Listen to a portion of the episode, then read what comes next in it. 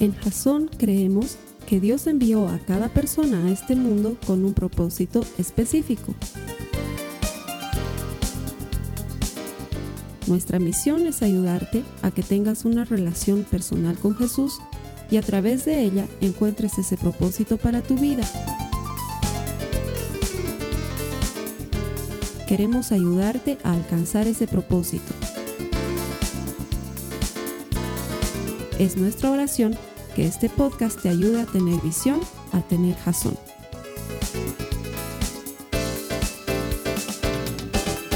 Bienvenido a un servicio más de Jason. Estamos iniciando una nueva serie que se llama Eliseo. Tengo que confesarte que he esperado toda mi vida para predicar sobre Eliseo y aunque algunas veces me he robado una que otra cita bíblica de, de Reyes para poder predicar sobre él, Realmente he estado esperando mucho tiempo preparar una serie completa. Estoy seguro que te va a bendecir las próximas cinco semanas, porque van a ser cinco. Vamos a hablar de cosas increíbles desde la palabra de Dios. Si es la primera vez que tú te estás conectando a nuestros servicios en línea, quiero darte la bienvenida. Estamos convencidos de que todo el que encuentra a Dios encuentra vida. Y por eso hemos creado este servicio, para ayudarte a desarrollar una relación personal con Jesús. Creemos que a partir de eso vas a encontrar propósito en tu vida. Cuando sabes quién eres, sabes lo que tienes que hacer. Nuestro anhelo es que Dios te proporcione identidad y propósito a través de este mensaje. Gracias por conectarte con nosotros. Esta serie se llama así, Eliseo, de plano, ni más ni menos. Y la serie trata absoluta y completamente de qué sucede cuando tú agarras y decides no solamente creerle a Dios,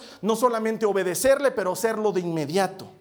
Poner tu vida en control de Dios de tal manera que Él direccione tu vida hacia un nuevo rumbo. La verdad es que al principio puede ser que asuste, porque tú dices, uy, no sé si voy a poder, uy, no sé si lo que Dios tenga para mí me va a gustar, uy, no sé si. Pero la verdad de la vida es que cuando ponemos nuestras vidas, valga la redundancia, en manos de Dios, estamos tomando una decisión que puede alterar el rumbo de nuestro mundo y lo, lo puede cambiar y te aseguro que lo puede cambiar para bien. Esta semana vamos a conocer quién era Eliseo y luego la siguiente semana vamos a ver cómo puedes utilizar tu fe sin importar el tamaño de, que, de, la cual, sin importar el tamaño que tenga tu fe, porque muchos dicen, Carlos Alberto, tengo una fe chiquita, no importa. Vamos a ver cómo usas esa fe chiquita o cómo usas esa fe grande, de manera que te lleve a alcanzar el propósito que Dios tiene para tu vida. La siguiente semana vamos a ver cómo tienes que usar lo que sea que tienes a mano para que Dios haga un milagro y que este milagro alcance. Dios es capaz de hacer provisiones increíbles. La cuarta semana vamos a ver cómo puedes regresar. ¿De dónde? De donde sea que quieras regresar, muchos dicen, ah, yo antes tenía una linda familia y la he perdido. Ok, la familia, el regreso. Muchos antes dicen, ah, yo era un gran profesional, ahora me he vuelto medio sonso. Ok, el profesional, el regreso. Muchos dicen, antes mi relación con Dios era una maravilla, ahora ando medio que caído, medio que... Ok, el cristiano, el regreso. O sea, esa semana vamos a hablar de cómo puedes recuperar aquello que probablemente has perdido sin darte cuenta. Y la quinta semana la quinta semana creo que es mi semana favorita, me la estoy guardando para el final. Vamos a ver qué sucede cuando estás acompañado por alguien que es sobrenatural y eso lo vamos a dejar para la quinta semana. Y podríamos hacer yo creo que unas ocho semanas, pero no, me gusta cansar a la gente. No, Eliseo, semana 27, el, no, sería demasiado. Pero vas a ver que te vas a enamorar de Eliseo tanto como me enamorado, me he enamorado yo cuando lo leí por primera vez. Así que te doy la bienvenida a lo que he decidido llamar hoy compromiso sorprendente. Compromiso sorprendente. Y los que tienen hay punta bola para anotar, anótense, el tema de hoy se llama así, los que se están conectando por primera vez, a mi lado izquierdo, a tu lado derecho de la pantalla, en una pestaña que dice notas, ahí vas a encontrar todas las notas de la prédica en este servicio en vivo. ¿Quién era este Eliseo? Mi favorito. De todos los profetas que aparecen en la Biblia, Eliseo es el que la rompe. Lo único malo es que me, era medio calvito, pero después todo lo demás de Eliseo estaba muy bien. Ahora yo siempre le digo a mi esposo, si yo empezara a quedar calvo, no me prestaría pelo es que conozco, hay personas que se prestan de este lado para alcanzar al otro lado. ¿no? Yo les llamo prestamistas porque han sacado un préstamo de este lado y lo han llevado hasta otro lado para cubrir todo. No, yo, si fuera calvo, yo agarraría y le metería como Ronaldo, ¿no es cierto? Todo el pelo. Y creo que, creo que Eliseo era de esos tipos, no me lo imagino prestamista. La Biblia dice que era calvo, pero se burlaban de que él era calvo y unos changos se burlaron de él y por burlarse de que era calvo se los comieron unos osos. Así que hermanos, nunca se burlen de un calvo, no salve, no saben la relación con Dios que puede tener y lo que te puede pasar. Eliseo era un tipo increíble. Era el aprendiz de Elías. Elías es lo que la Biblia rescata como el más grande profeta. Jesús mismo lo menciona. Y sin embargo, Eliseo, que era su aprendiz, lo superó en cantidad de milagros. De hecho, solamente Jesús está por encima de Eliseo en cantidad de milagros registrados en la Biblia.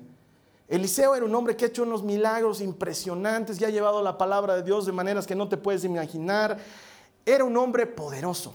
Vivía en una época en la que Israel estaba dividido, el reino del norte y el reino del sur se habían dividido, luego del reinado de Salomón vinieron unos cuantos reyes, la pelaron, pecaron grave contra Dios, se metieron con otros dioses, Baal, Astarot, todos esos otros dioses los adoraron, se olvidaron de Dios y en esa época Dios necesitaba alguien que hable en su nombre y haga entrar a los reyes en buen camino y siga guiando al pueblo de Israel por la fe correcta. Y en este momento es cuando aparece Eliseo. Antes de su llamado él no era nadie pero era lo que se llama absolutamente nadie. No era ni profeta, ni hijo de profeta, no era ni sacerdote, ni levita. Eh, era un tipo que tenía más de 30 años y todavía vivía en la casa de sus papás. Eso es lo que... Es más, yo estoy seguro que era muy difícil que alguien quiera casarse con Eliseo precisamente por esos datos, ¿no? O sea, casi cuarentón, viviendo en la casa de los papis, o sea, el tipo no calificaba para muchas cosas. Y sin embargo, Dios lo había mirado y lo había elegido con un propósito. Y de eso vamos a hablar hoy día. Si te acuerdas cuando hemos hablado de Elías, Elías acaba de limpiarse a no sé cuántos profetas de Baal, a toditos los ha matado, se ha encontrado con Dios en la peña, han hablado. Elías es un gran profeta, pero Dios le dice, Elías, como que ya te vas a venir conmigo y necesito que dejes un reemplazo. La macana es que el reemplazo no está entrenado, así que como en Men in Black, el tipo tiene que ir a encontrarse un Will Smith para entrenarlo en lo que le queda de tiempo aquí, porque luego se va a ir y Eliseo se tiene que quedar en lugar de Elías. Y esa no es una tarea pequeña porque Elías se estaba enfrentando contra todo. ¿sí? En ese momento de la historia estamos. Y para los que están eh, con notas, para los que quieren buscar las notas, para los que tienen Biblia, acompáñenme al libro de Primera de Reyes, capítulo 19, versos 19 al 21. Primera de Reyes 19 del 19 al 21. Si tú te estás conectando por primera vez, debajo de mí está apareciendo un botón grande donde dice YouVersion. Esa es una versión de Biblia en línea gratuita que tú puedes utilizar cuando quieras en ese servicio o en otro momento, donde vas a encontrar versiones de Biblia en múltiples idiomas, obviamente en español. Y cuando digo versiones, puedes encontrar la versión que tú quieras, desde la Reina Valera más antigua hasta la nueva traducción viviente más moderna. Puedes encontrarlas ahí todas. Estamos en Primera de Reyes 19 del 19 al 21, dice la palabra de Dios. Entonces Elías fue y encontró a Eliseo, hijo de Zafat, arando un campo. Había doce pares de bueyes en el campo y Eliseo araba con el último par. Elías se acercó a él, le echó su manto sobre los hombros y siguió caminando. Eliseo dejó los bueyes donde estaban Salió corriendo detrás de Elías y le dijo, deje que primero me despide de mis padres con un beso y luego iré con usted. Elías le respondió, regresa, pero piensa en lo que te hice. Entonces Eliseo regresó donde estaban sus bueyes y los mató. Con la madera del arado hizo una fogata para asar la carne, repartió la carne asada entre la gente del pueblo y todos comieron y después se fue con Elías como su ayudante. Probablemente uno de los pasajes más extraños si prestas atención a todo lo que está diciendo, porque el tipo agarra, le tira un manto encima, va, mata a los bueyes, les hace una parrillada a la gente, se manda a jalar de su casa. Es una cosa poco común. Y es que la vida de Eliseo era así, era poco común. De hecho, tiene mucho que ver con lo que estamos viviendo hoy.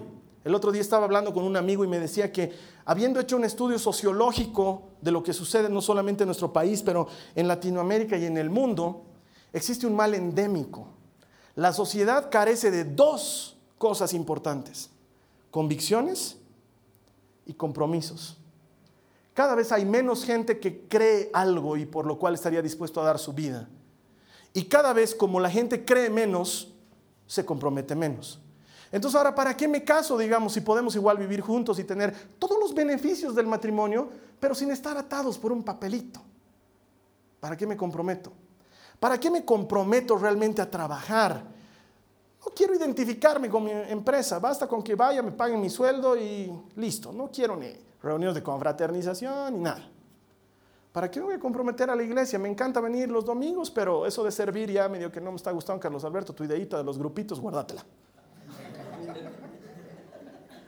Porque nos faltan convicciones y nos falta compromiso. Y cuando vemos un tipo como Eliseo, que de estar haciendo algo lo deja todo para dedicarse a otra cosa, decimos, ¿qué le pasa a este loco? A nosotros nos cuesta un montón cambiar de vida y este hombre lo hace en un segundo. Se compromete de inmediato y esto parece locura. Y sin embargo, es propio de aquellos a quienes Dios va a utilizar. Yo creo que podemos cambiar. Yo creo que podemos agarrar compromiso en nuestras vidas y volvernos personas responsables, gente de palabra. Gente que a la otra gente le guste. No porque somos hermosos, sino porque tenemos compromisos y convicciones. Y esa es la clase de hombre que era Eliseo y de él te voy a hablar hoy. Mira, en el primer versículo encontramos la cosa más importante. ¿Cuál es el panorama de una persona que se dedica a arar el campo con yuntas de bueyes? ¿Te has, pensado, ¿te has puesto a pensar alguna vez eso? No es el mismo panorama que alguien que hace programas de computadora, ¿no ve? El panorama que alguien, de alguien que hace programas de computadora es una computadora. Todo el tiempo ve eso. Pero alguien que ara el campo detrás de bueyes, ¿qué es lo que ve todo el tiempo? Traseros de bueyes. Ay, no me gusta estar en una iglesia donde el pastor diga trasero. ¿Cómo más le voy a decir, hermano? O sea, las otras palabras sí que sonarían horribles. El tipo se dedicaba a ver traseros de bueyes todo el día. ¿Y te imaginas lo que es eso? El buey no es un animal muy limpio que digamos, y tú estás allá atrás y está arando, ahora entiendo por qué les ponen un bozal para que no coman, porque imagínate lo que sería el proceso. Dios mío, el aroma y lo que pisarías y la vista no es algo que le quiero dedicar ni a mi peor enemigo. Es terrible. Y esa era su vida año tras año. Arar el campo, bueyes delante, con el olor y la vista incluida. Y quizás tú te sientas en el mismo lugar y digas, año tras año me pasa lo mismo, siento que estoy atascado en lo mismo y tal vez no veas traseros de bueyes, pero a lo mejor algo parecido. Esa gente que te hace la vida imposible en el trabajo o una relación más que agridulce en tu casa o la desesperanza de una vida sin futuro y estás trancado mucho tiempo en eso. Y Eliseo lo sabía, probablemente por eso lo dejó todo de inmediato, porque él necesitaba un cambio y necesitaba un cambio urgente. Y sin embargo, cuando Dios lo llama, está trabajando. Dios no usa flojos ni los necesita. La primera vez que escuché eso, he debido tener unos 16 o 17 años. Y lo dijo un hombre que se llama Marcos Witt. Yo estaba en un congreso, le estaba predicando y dijo, Dios no usa, no, no dijo así mentira, lo dijo como mexicano, Dios no usa flojos ni los necesita. Y yo dije, aleluya. ¿Sabes por qué? Porque el gran problema de toda mi vida es que yo he nacido flojo. Es verdad. Quisiera decirte, me he vuelto, no, he nacido flojo. Por alguna razón, no soy de los que quieren hacer cosas, contrario a lo que parezco, ¿sí? ¿Quién va a hacer que haga otro? O sea, eso era la, ley de mi... Además que para colmo, cada que yo hacía algo me salía bien. Entonces no me esforzaba. Sí, yo iba al colegio y de lo que atendía en clases daba examen y me iba bien. Hasta, hasta, hasta que te he contado alguna vez cuando me he perdido factorización. ¿Nunca te he contado eso? Otro día te voy a contar, pero cuando me perdí factorización me perdí la vida. Después me empezaba a aplazar mal. Pero todo me iba bien, entonces no requería mucho esfuerzo. Y entonces eso alimentaba mi flojera. Porque hacer algo me costaba mucho trabajo. Y Marcos Witt decía, Dios no usa flojos ni los necesita. Y yo quería desesperadamente que Dios me use. Y entonces decía, ¿cómo me va a usar si soy un flojo? Y es algo con lo que lucho todos los días de mi vida, gracias a lo cual creo que me he vuelto alguien mejor. Porque me he tenido que abrazar a la autodisciplina a muerte y hacer cosas que solamente Dios y yo sabemos para cumplir y seguir adelante porque mi gran anhelo es que Dios me use. Y sé que echado en mi cama viendo tele, no lo va a hacer. Las prédicas no saltan como pipocas en el microondas dentro de mi cabeza. Tengo que esforzarme. La plata no llega a mi puerta, no, Señor, aquí tiene plata. ¿De parte de quién? Del Señor de los ejércitos. Usted El que quiera comer, que trabaje, dice la Biblia. Hay que trabajar y hay que trabajar duro y harto. Y cuando tienes dos hijas, y son mujeres, tienes que trabajar harto. O sea, anda ahorrando para los matrimonios, eso es una cosa seria. Y grave. Y les he dicho, mis hijitas desde ahorita sueñan con dos cosas, su cumpleaños y su matrimonio. Entonces, Dios mío, a un flojo ese tipo de vida no le funciona. A un flojo la esposa no le dura. A un flojo no lo contratan para trabajar. Pero lo peor de todo, a un flojo Dios no lo usa. Y si te das cuenta, Eliseo no era así. Dice la Biblia que cuando Elías lo encontró, él estaba arando un campo. Estaba trabajando. Puede, ser, puede haber sido treintón, cuarentón y sin casarse y viviendo en casa de los papás, pero el tipo no era flojo. Él estaba haciendo algo. Y Dios de la misma manera usa al que no se deja estar. Al que no pone como pretexto, estoy cansado de los traseros de bueyes sino al que pese a eso sigue adelante y no se da tregua. A esa es a la gente a la que Dios usa. Conozco muchas personas que no están haciendo nada, están jugando PlayStation. ¿Qué vas a hacer el día de mañana, hermano? Dios dirá. ¿Qué dirá? Flojo, eso es lo que va a decir. Estoy esperando que Dios me llame. Si no estás haciendo nada es muy difícil. Es más, estoy convencido que Dios te llama cuando más ocupado estás y a pesar de tus ocupaciones. Porque uno dice, justo cuando más cosas tengo que hacer, Señor, ¿realmente quieres? Sí.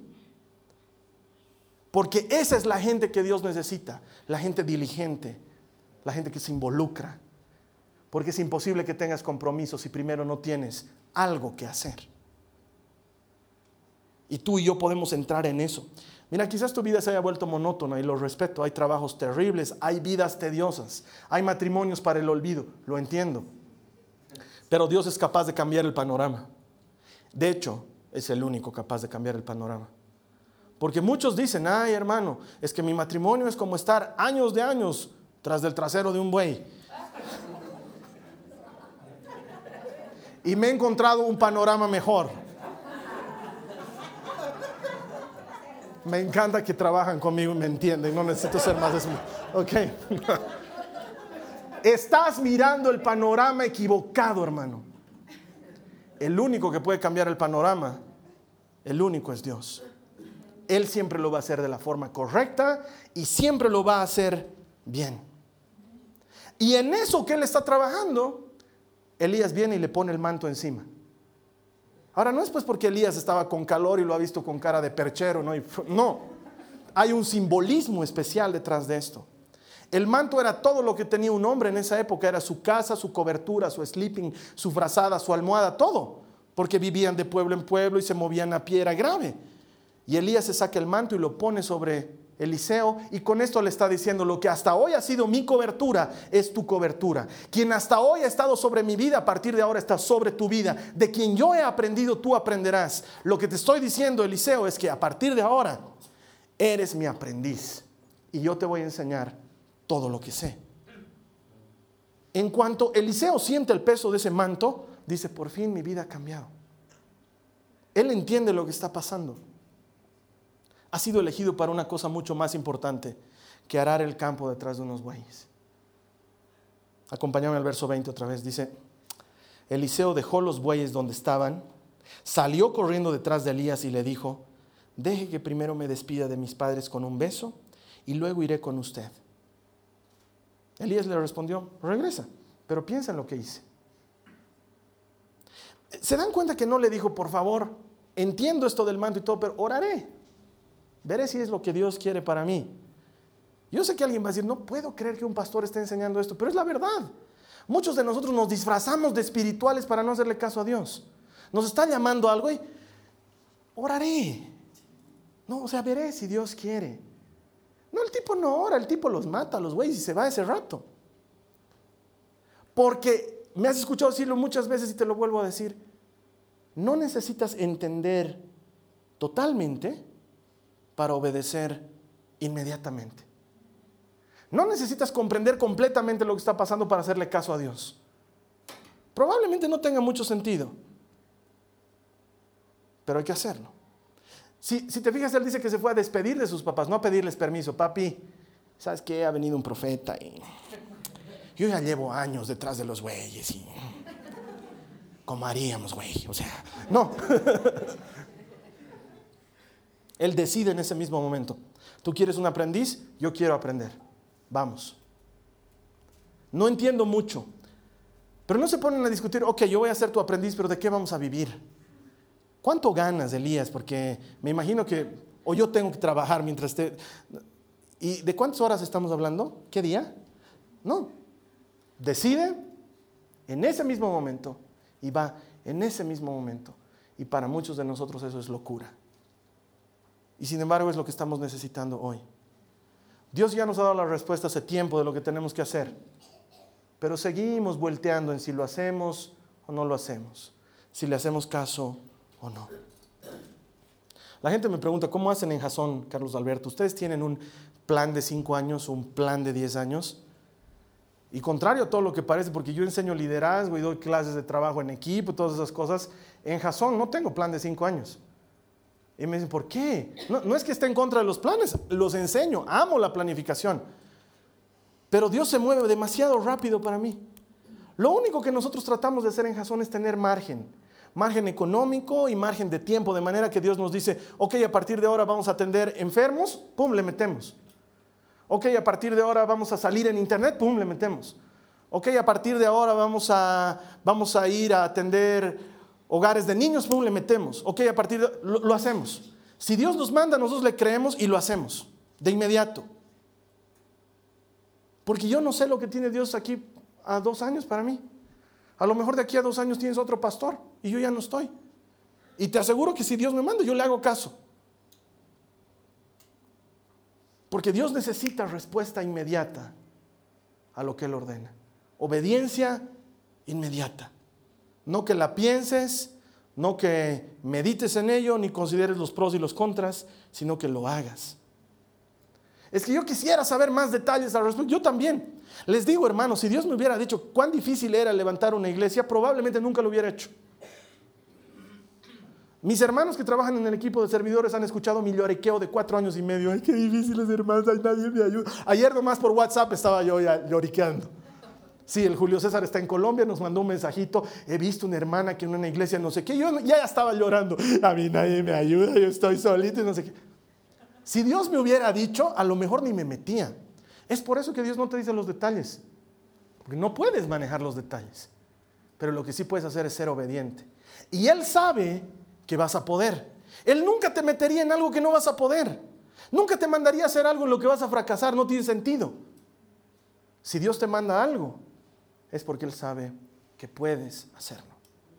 Lo único que necesitas es obedecerle. Deberíamos entrenarnos a responder de inmediato. La mayor parte del tiempo lo que Dios usa es una sola palabra. No es todo un speech. Abraham, ve. Y Abraham hace maletitas y se va a la tierra de Ur de Caldea. O se va de Ur de Caldea, perdón. Moisés, ve. Y Moisés está ahí donde el faraón. Pedro, ven. Y Pedro sale de la barca y camina sobre el agua. Una palabra. Y tal vez es la palabra que ha estado dando vueltas el último mes en tu cabeza, en tu matrimonio. Quédate. Cuando estás por levantar las manos, aguanta. Cuando pienses en la iglesia, comprométete, involúcrate. Una sola palabra. Señor, ya llevo mucho tiempo enfermo, confía. Una sola palabra. Porque a muchos nos, gustaría escuchar que Dios venga y te dije, en, versión Reina Valera 1960, hijo mío, yo os voy a sanar. Dios, ¿no? y esperamos esa clase de audio y como no pasa, entonces decimos, estoy con esta enfermedad toda vez. Y Dios a lo mejor lo único que está diciendo es, confía, confía. Sostente de esa palabra. Sé obediente de inmediato. No necesito entender por completo para obedecer de inmediato. No necesito. Y Dios no va, a hacer, no va a hacerse al misterioso toda la vida. Te va a ir revelando las cosas en su tiempo. Él lo va a hacer. Él no está jugando a las escondidas. Pero eso lo hace con gente obediente. Así que mi hermano, para avanzar hay que soltar. Hay que soltar algo. Dios usa con mayor frecuencia a quien no se agarra de las cosas. Eh, yo creo que el chapulín colorado nunca hubiera sido usado por Dios, por ejemplo. ¿Te acuerdas del chapulín colorado? No te hagas al changuito porque el chapulín colorado es de todas las épocas, ¿no? Eh? Chapulín, ¿puedes levantar esta piedra? Sí puedo. ¿no? Dale. Ah, sí puedo. Pero dale, chapulín, levántala. Ah, sí puedo. Pero ya, ¿se acuerdan? Yo creo que a ese Dios nunca lo hubiera usado. Es la clase de actitud que Dios no utiliza. La del vueltero. La del que se agarra de las cosas. Iría, pero tengo aguas. Me metería, pero es muy tarde. Quisiera ir al discipulado, Carlos Alberto, pero cuando vaya más gente. Iría a alimentar gente que tiene hambre, pero cuando haya más hambre.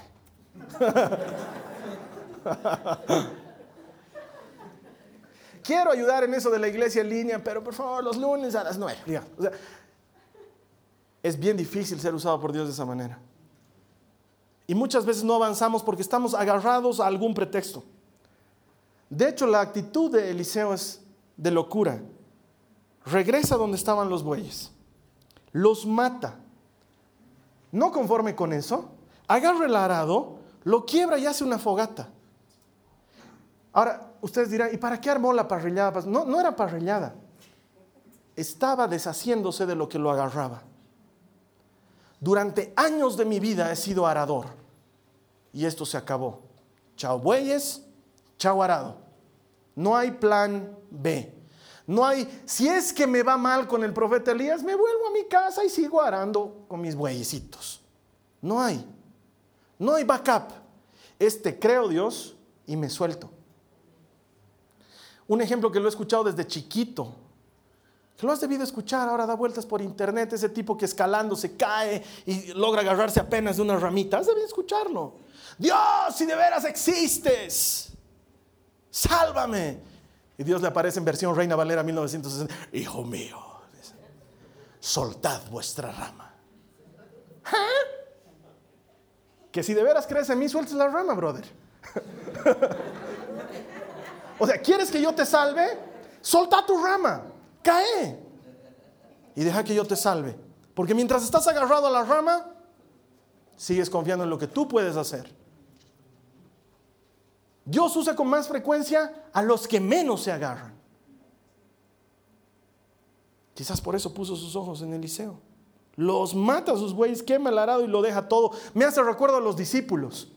Pedro, después de haber visto la pesca milagrosa, está lavando redes. Jesús, andate a tu casa, yo soy un pecador. Le dice, yo no puedo estar contigo, no sé qué quieres conmigo. Y Jesús le dice, estás sorprendido por los peces, a partir de ahora vas a pescar hombres. Y la Biblia dice que Pedro deja las redes y se va con Jesús. No agarre dice, espera, doblaré mis redes para volver mañana. No, se va, cambia de rubro. Es más claro cuando lo llama Mateo. Mateo estaba cobrando los impuestos. Jesús lo mira y le dice, sígueme. Una sola palabra. No le dice, Mateo, he visto que eres bueno con las matemáticas. Yo necesito que me ayudes. Judas es medio choro. Entonces, no. Una sola palabra. Sígueme. Y la Biblia dice, y dejándolo todo, se fue. O sea que yo me imagino que ha dejado la mesa de impuestos con monedas, con facturas y papeles y recibos y cuentas y su banquito de cobrador de impuestos, lo ha dejado todo y se fue con Jesús. Obediencia inmediata del que menos se agarra. Eso es lo que Dios está necesitando. Una iglesia que sea la respuesta a las necesidades del mundo, sin excusas Quisiera, pero soy muy viejo, Carlos Alberto. No hay muy viejos para servir al Señor. Quisiera, pero soy muy chango, me falta mucho por disfrutar. No hay muy changos para servir al Señor. Quisiera, pero estoy casado. ¿Qué crees que solamente Dios llama a los solteros, divorciados o viudos? Es que no la conoce a mi mujer. A tu mujer también Dios la necesita. El que menos se agarra tiene más posibilidades de ser usado por Dios. Obediencia inmediata. Así que muchas veces la solución va a ser quemar. No va a haber otra solución. Me hace recuerdo, y has debido estudiarlo alguna vez en historia, Hernán Cortés cuando llega a México, obviamente no se llamaba México, ¿no ve? Llega a México, están descubriendo la América, descubren ese nuevo lugar. hace bajar a su tripulación. Su tripulación ve que los aztecas comían corazones, se asustan y dicen, más vale aquí corrió que aquí murió. Hernán Cortés dice, toditos esos cobardes van a escapar, ordena que quemen las naves. Y los quema toditos sus barcos. No había cómo regresar a España. El mensaje era sencillo. Hemos emprendido un nuevo camino, no hay plan B. O conquistamos esta tierra o nos morimos en el intento. Esa es la clase de gente que Dios necesita ahora. O le apuesto todo a este matrimonio o me muero en el intento. O le apuesto todo a este emprendimiento que estoy haciendo o me muero en el intento. O le creo a Dios en esto que me está mandando a hacer o me muero en el intento. No hay plan de emergencia. No debería haber plan de emergencia si Dios te está sosteniendo. No debería haber por si acaso. No debería haber, Señor, te creo, pero por si acaso que me lean la mano. Señor, te creo, pero que me lean el cigarro. ¿Qué haces fumando? No debería haber por si acaso. No debería haber por si acaso. Y probablemente Dios hoy día te está diciendo, que más. Y muchos de nosotros necesitamos. A lo mejor lo que necesitas es dejar ese trabajo con ese amigo abusivo donde te pagan mal, pero estás muy atado a él porque es tu amigo. Y la única forma que conoces es que renuncies y que rompas. Rompe todo lazo. Porque muchos renuncian al trabajo, pero se lo sigo haciendo esta cosita, ¿no? Y los problemas con la esposa son graves por eso. No habías renunciado a tu trabajo. Sí, pero es que les debía una cosita más. ¿Dónde estás? En la oficina del fulano. Rompe todo lazo. ¿Cómo hago para restaurar mi matrimonio, Carlos Alberto? Rompe todo lazo con lo que te ha sacado de tu matrimonio. Todo nexo. Quémalo todo. Bota tu Blackberry. Cierra tu cuenta de mail. No tengas contacto con lo que te ha sacado de tu matrimonio. No te agarres. Ay, es que si mi mujer no me perdona de verdad, por lo menos ahí tengo donde volver. ¿Cómo que por lo menos ahí tengo? Rompe todo. Rompe todo. Quémalo todo. Que no haya cómo volver atrás. Es la única manera de seguir adelante, cuando rompes todo. Conozco un amigo que estaba atado a la pornografía durante años y gracias a las computadoras y al internet era re fácil. Pero había salido adelante. Había logrado encontrar a quién rendirle cuentas y cómo filtrar la información hasta que aparecieron los smartphones. Y era muy fácil. Pero este hombre anhelaba más tener una relación limpia con Dios que un smartphone. Y contrario a lo que todo el mundo pensaría, él agarró el iPhone, lo puso en el piso, agarró un martillo y lo rompió. Y dijo, no voy a tener nada que me lleve a caer en aquello que yo sé que estoy mal.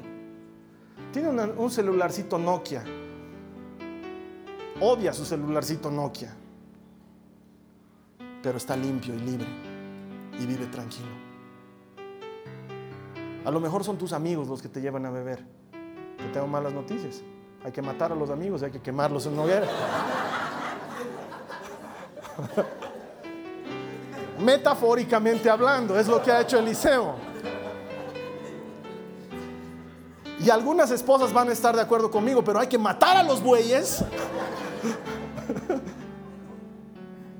corta todo lazo. Pero hermano, son 25 años de mi promoción. ¿Qué prefieres? ¿Vivir una vida tranquila y tener un matrimonio sano? ¿O llevarlo al caos solamente porque tienes unos amigos que te están llevando al abismo? Rompe todo lazo. Hay gente que necesita mudarse de ciudad para romper todo lazo. Hazlo. Hazlo. Rompe todo lazo. No hay otra forma. El que quiere avanzar, siempre va a tener que dejar algo atrás. Siempre. Es el estilo de Eliseo. Termino con esto. Cuando nació mi hijita Nicole, te voy a contar algo muy especial de ella. Su primita, la hijita de mi hermano, le regaló un oso. Era bebé. Y la Michelle tenía dos añitos y le regaló un oso.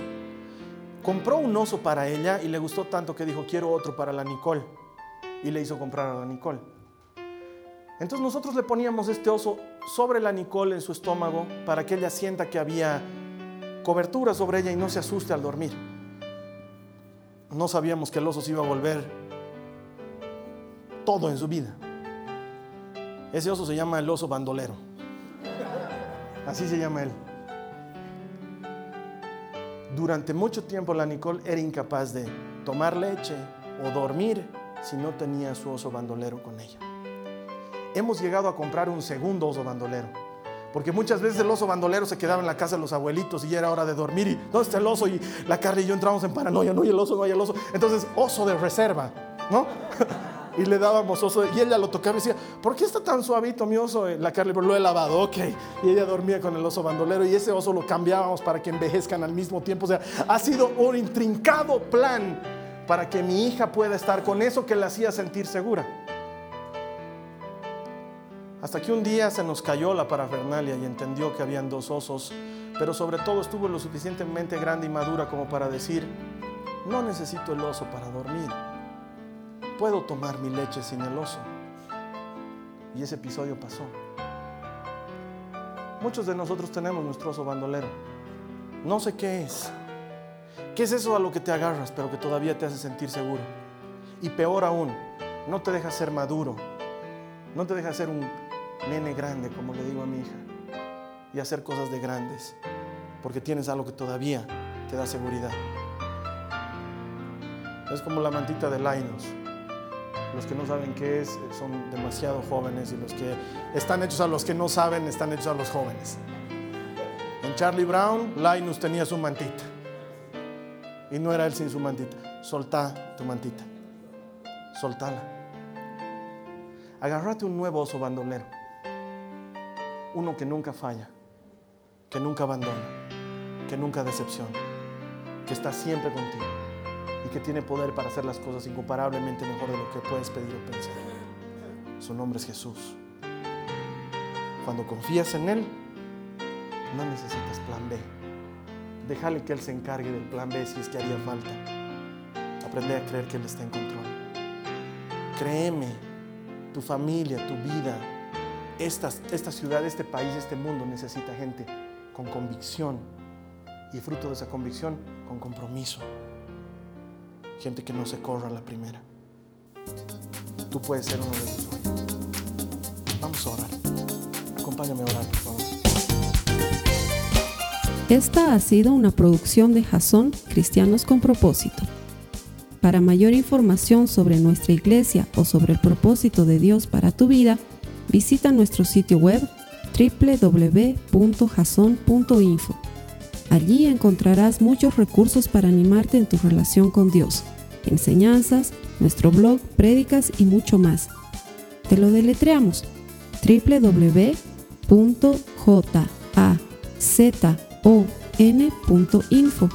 También puedes visitarnos en nuestro sitio en Facebook www.facebook.com com barra. Que Dios te bendiga abundantemente. Muchas gracias.